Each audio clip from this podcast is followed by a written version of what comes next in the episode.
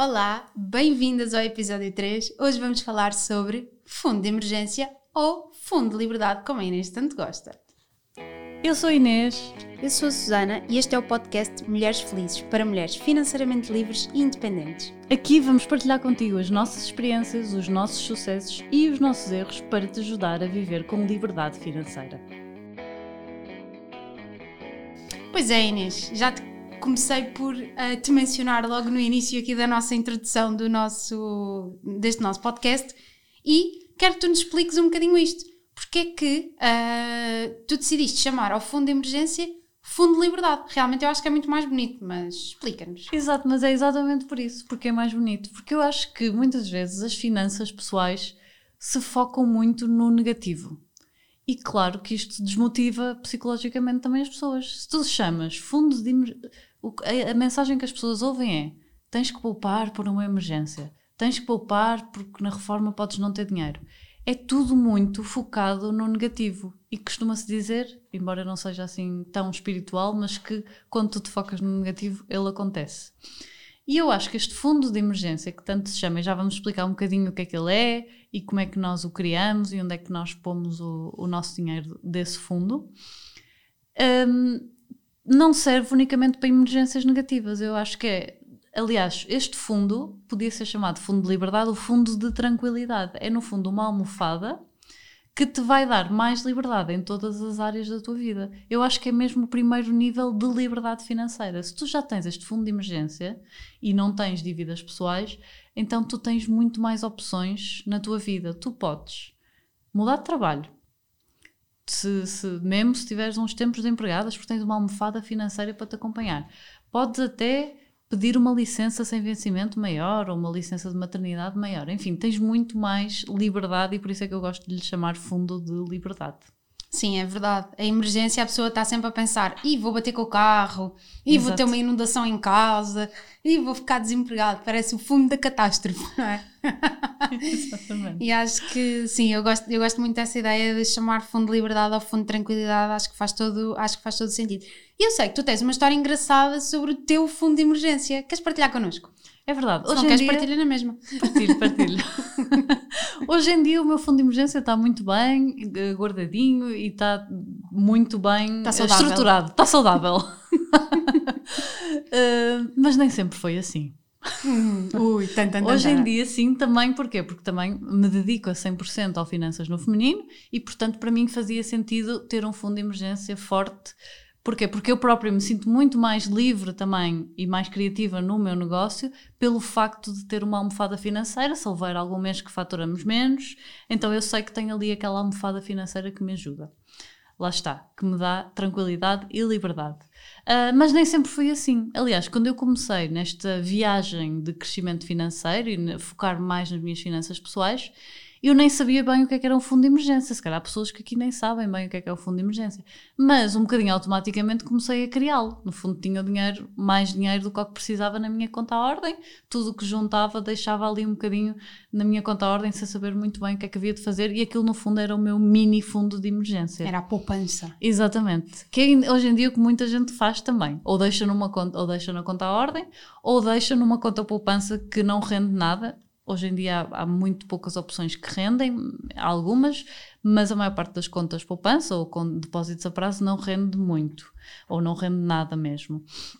E portanto, comecei por uh, criar o meu fundo de emergência sem ter consciência do que ele era. E sempre tive um fundo de emergência relativamente baixo, porque eu tendo a ser uma pessoa um bocado otimista e, e estando eu numa situação, eu estava numa situação confortável a nível de trabalho, o meu marido também, Portanto, achei que não faria muito sentido ter um fundo de emergência grande. No entanto, sempre tive 3, 4 meses. Ok? Já vamos falar do que é que são isto dos meses, mas no fundo, uh, este fundo de emergência, o fundo de liberdade, uh, é dinheiro que nós temos de ter poupado, não é? E que uh, a quantidade de dinheiro deve ser medida em função dos meses dos teus gastos mensais. Podes definir, por exemplo, este fundo deve ter alguma coisa à volta de 6 meses até 12 meses dos teus gastos mensais. Por isso, o primeiro passo é mesmo saber quais são os teus gastos mensais. Se ainda não, se ainda não sabes, o ideal é começares a anotar os teus gastos mensais ou olhares para trás os, os meses passados e perceberes quanto é que efetivamente gastas por mês. Mas, no fundo, quando continuei esta viagem e, e me apercebi da importância deste fundo de liberdade, aí sim, e principalmente quando decidimos criar o Finanças no Feminino, pensei, ok, este fundo de emergência tem que estar com bem mais do que 3 ou 4 meses, porque agora o meu salário vai ser variável, e por isso, lá está, a questão dos meses depende de pessoa para pessoa. Há pessoas que se calhar estão confortáveis com 4 ou 5 meses, outras pessoas que precisam ter um ano de fundo de emergência, depende não só da tua situação pessoal e, e da tua personalidade. E física, às vezes, também, Física. não é? Sem dúvida. É muito importante essa questão, porque às vezes depende muito de pessoa para pessoa, e era exatamente isso que tu estavas a partilhar. Às vezes nós podemos ter um trabalho normal, super seguro, e então se calhar seis meses do fundo de emergência, quatro meses do fundo de emergência, como tu estavas a dizer e como aconteceu no teu caso, é suficiente. Mas, por exemplo, temos um negócio próprio com um ordenado variável, ou se, por exemplo, temos uma situação de saúde uh, débil, e então aí também podemos e devemos ter um fundo de emergência um bocadinho maior. Assim como, por exemplo, quando a nossa vida muda, o fundo de emergência também deve acompanhar. Não é? Por exemplo, se quando decidimos ter filhos, um, vamos sempre mensalmente ter um, maior número de um maior montante de gastos, não é? E portanto aí o nosso fundo de emergência deve ser corrigido e alargado para esta nossa nova ah, realidade. Mas era exatamente como tu estavas a dizer, não é? Esta é muito importante nós sabermos em primeiro lugar, ou seja, passo número um para o fundo de emergência é sabermos quais é que são os nossos gastos mensais, porque as pessoas têm muita tendência a achar que é hum, seis meses daquilo que nós ganhamos mensalmente. E não é. É dos nossos gastos. E dizias tu que como é que uma pessoa pode ter esta ideia dos gastos mensais? Podes começar agora a anotar os gastos mensais nos próximos meses, em particular este mês, ou então podes olhar para trás, ir ao teu extrato bancário. ah, hoje em dia, com o Covid, não é muita gente, a maior parte das pessoas faz as suas compras quase todas através do seu cartão, portanto, podes ir ao teu extrato bancário e ver exatamente quais foram os gastos que tiveste. Os bancos, hoje em dia, muitos deles já até categorizam esses gastos, se É for verdade. importante para ti Já ajudam, já ajudam. já ajudam, exatamente, e portanto aí consegues ver uma. tens uma base real que te diz, ok, eu gasto 800 euros por mês, 900, 1000. Ah, é muito importante termos uma base real, não é? Porquê? Porque se nós eh, estimarmos os nossos gastos e não virmos os gastos reais, tendemos a achar que gastamos menos do que o que achamos na realidade. Somos, somos otimistas, como tu. exatamente, exatamente. Sim, aqui neste cálculo é sempre bom ter algum pessimismo à mistura, não é? Se tivermos... É verdade. Mas sim, o mais importante é, é se, nós nos se nós conseguirmos ter uma base real, como tu dizias, ah, faz todo o sentido para fazermos este cálculo de uma forma mais certa e mais séria. Olha, e o fundo de emergência, já, já falámos aqui que deve ser entre 6 a 12 meses, e acho que uma coisa que as pessoas também querem muito saber é onde é que podem guardar este dinheiro do fundo de emergência e se o devem guardar à medida que vão poupando ou se devem ah, juntar uma quantia grande e depois guardar num determinado sítio. Eu acho que da nossa experiência ah, no Finanças no Feminino nós recebemos muito esta questão, não é? E que, que gera aqui algumas, algumas dúvidas. Ahm, É verdade. O que é que tu achas sobre isto? É muito importante isso, porquê? Porque o fundo de emergência tem que estar facilmente acessível, não é? As duas, a principal característica do fundo de emergência é que tem, tem que ser possível nós utilizarmos esse dinheiro ah, de um dia para o outro. Porquê? Porque é para ser utilizado em caso de situações extremas, sejam elas positivas ou negativas. Mas no fundo, em situações negativas, este fundo também nos ajuda a lidar com as situações negativas de forma mais fácil, não é? Se já, já temos um problema difícil e ainda temos uma dificuldade monetária, só ah, aumenta a complexidade e a chatice. Um Portanto, problema para tirar de lá o dinheiro, não é? Exato. Portanto, muito importante, a principal característica do fundo de emergência é que esteja facilmente acessível. E o que é que está facilmente acessível e que nos permite investir sem risco? Não devemos investir em produtos com risco. Porquê? Porque nós queremos garantir que aquele dinheiro não desvaloriza. E Então, que está lá sempre, não é? Como o amigo dá a mão, está ali, não é? Quando nós exatamente. precisamos, nós recorremos. Há muita gente que só se sente confortável a ter este dinheiro na conta à ordem. Porque é uma hipótese, não é uma Super hipótese. super hipótese. Exatamente. Porquê? Porque Uh, tu costumas dizer que dinheiro sem nome é dinheiro perdido, não é? É dinheiro que se joga fora. Exatamente. e portanto há uma tentação, primeiro, de gastarmos esse dinheiro e é sempre bom separarmos de alguma forma da nossa conta. Além disso, também não rende nada se estiver na nossa conta uh, à ordem. Portanto, o ideal é separarmos de alguma forma da nossa conta à ordem, que, que movimentamos todos os dias, e colocá-lo em produtos sem risco, não é? Sim, que são disse exemplo, o, por exemplo, a, o que nós chamamos de poupança, não é? E que são os depósitos a prazo dos bancos, mas atenção à taxa de juros, é muito importante.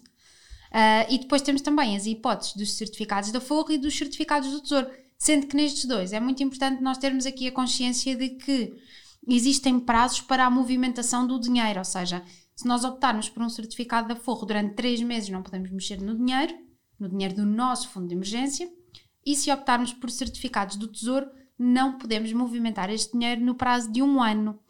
E, portanto, embora sejam sítios seguros e ótimas opções para nós guardarmos o nosso dinheiro, é importante nós termos este prazo em mente para não colocarmos lá todo o dinheiro e depois, caso neste prazo tenhamos alguma emergência, não, um, não o consigamos retirar de lá, não é? Portanto, temos que ter esta, esta consciência.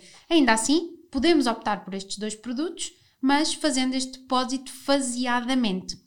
E depois há outra questão também muito importante, é que não precisamos de colocar todo o nosso dinheiro investido, o do fundo de emergência, ou seja, nós podemos investir a maioria do fundo de emergência numa destas opções, mas depois podemos ficar com, por exemplo, um mês, dois meses dos nossos gastos mensais um, numa conta à ordem, numa outra conta à ordem, ou na mesma, se não mexermos, ou até uh, naquelas contas a prazo que estão associadas à conta à ordem e conseguimos movimentar de forma rápida. Portanto, nós também sugerimos isto, até porque tanto os certificados do Tesouro como os certificados da Forro e muitas vezes o próprio depósito a prazo, o que acontece é que existem prémios de permanência. Uhum. E os prémios de permanência são prémios que nos dão, ou seja, aumentos na taxa de juros pelo tempo em que o dinheiro lá fica. O que significa que, se tivermos que movimentar esse dinheiro, perdemos esse prémio. Portanto, ter aqui algum dinheiro mais disponível é, um, é uma boa opção. Uh... Exatamente. Susana, conta-nos onde é que tu tens o teu fundo de liberdade. Ah, isso não sei se vou contar. Estou a brincar. Eu tenho, eu tenho o meu fundo de liberdade em certificados do Tesouro. Mas na verdade, hoje em dia, porque eu tenho sempre esta, esta luta, não é? Qual é que é a melhor opção? Certificado do Tesouro ou certificado um, da Forro? E a verdade é que eu acho que ainda não partilhei neste podcast, mas certamente já partilhei muitas vezes na, na, nas redes sociais. Eu sou uma pessoa bastante conservadora. Então, para mim, esta luta entre certificado da Forro e certificado do Tesouro fazia sentido na minha cabeça.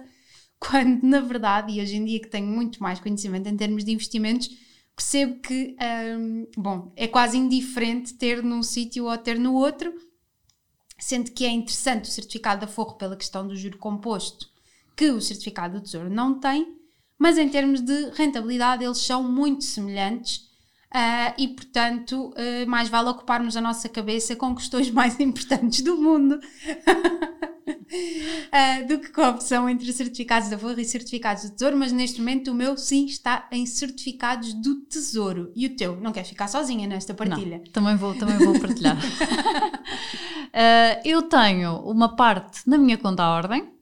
No entanto, o que eu faço para, lá está, não cair em tentações, acho que é muito importante esta separação do dinheiro, é a minha conta à ordem permite-me criar uma espécie de uma caixinha que uh, eu posso colocar, posso lhe dar um nome, e o meu nome é fundo, dou-lhe um nome de Fundo de Liberdade, e tenho lá dois meses dos meus quase dois meses, um mês e meio, dois dos meus gastos mensais um, guardados nessa caixinha, que é um dinheiro que está na minha conta à ordem, mas que na prática eu não posso levantar.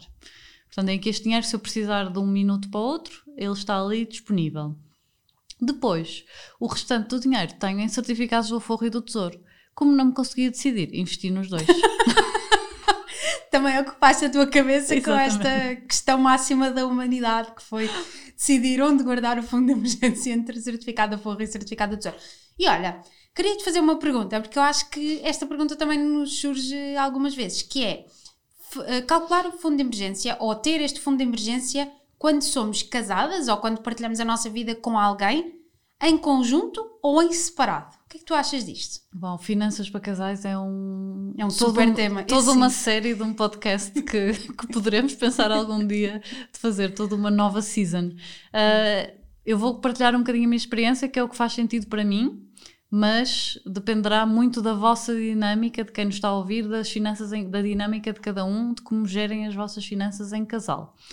Eu tenho o meu fundo de emergência, o, o meu marido tem o seu fundo de emergência e depois temos um fundo de emergência para os gastos comuns, que uh, não é tão grande como o nosso fundo de emergência pessoal, mas no fundo cobre ali alguns gastos extra, ou seja, é uma, uma rede, no fundo de apoio, uma almofada financeira para o caso de haver alguns gastos extras. Já nos aconteceu, por exemplo, o condomínio aumentou uh, significativamente este ano para nós porque vão pintar a casa e, portanto, não nos custou nada e não há discussões. Porquê? Porque temos aquele fundo de liberdade para as despesas comuns. Portanto, dividimos um bocadinho desta forma, sendo que o fundo de liberdade para as despesas comuns é uh, dois, três meses no máximo das despesas comuns. Já não é 6 a 12 meses, é um bocadinho inferior, uhum.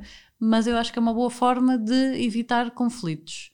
O dinheiro é das principais causas de divórcio. É a quarta causa de Sim. divórcio em Portugal. Em Portugal, ok. Eu acho que no Reino Unido, salvo erro, é a primeira. Uau! Portanto, é uma causa muito importante. Eu acho que tudo o que for possível de evitar conflitos uh, devem fazê-lo e tudo que conseguirmos uh, ter alguma almofada financeira evita imensos conflitos.